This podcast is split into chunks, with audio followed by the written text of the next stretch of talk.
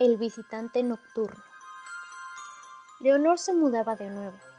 A su madre le encantaba la restauración, así que su predilección por las casas antiguas empujaba a la familia a llevar una vida más bien noble. Era la primera noche que dormían allí, y como siempre su madre le había dejado una pequeña bombilla encendida para espantar todos sus miedos. Cada vez que se cambiaban de casa le costaba conciliar el sueño. La primera noche apenas durmió. El crujir de las ventanas y el parque la despertaba continuamente. Pasaron tres días hasta que empezó a acostumbrarse a los ruidos y descansó del tirón. Una semana después, en una noche fría, un fuerte estruendo la sobresaltó. Había tormenta y la ventana se había abierto de par en par por el fuerte vendaval. Presionó el interruptor de la luz pero no se encendió.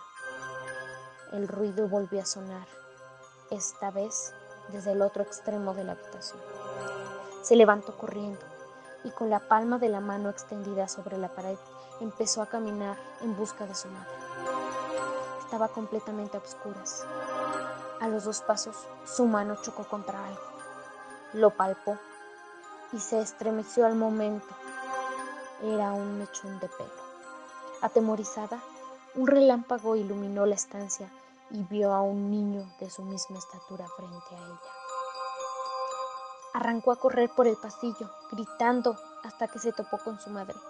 ¿Tú también lo has visto? le preguntó. Sin ni siquiera preparar el equipaje, salieron pintando de la casa. Volvieron al amanecer, tiritando y con las ropas mojadas. Se encontraron todo tal y como lo habían dejado, menos el espejo de la habitación de la niña. Un mechón de pelo colgaba en una de las esquinas y la palabra fuera estaba grabada en el vidrio.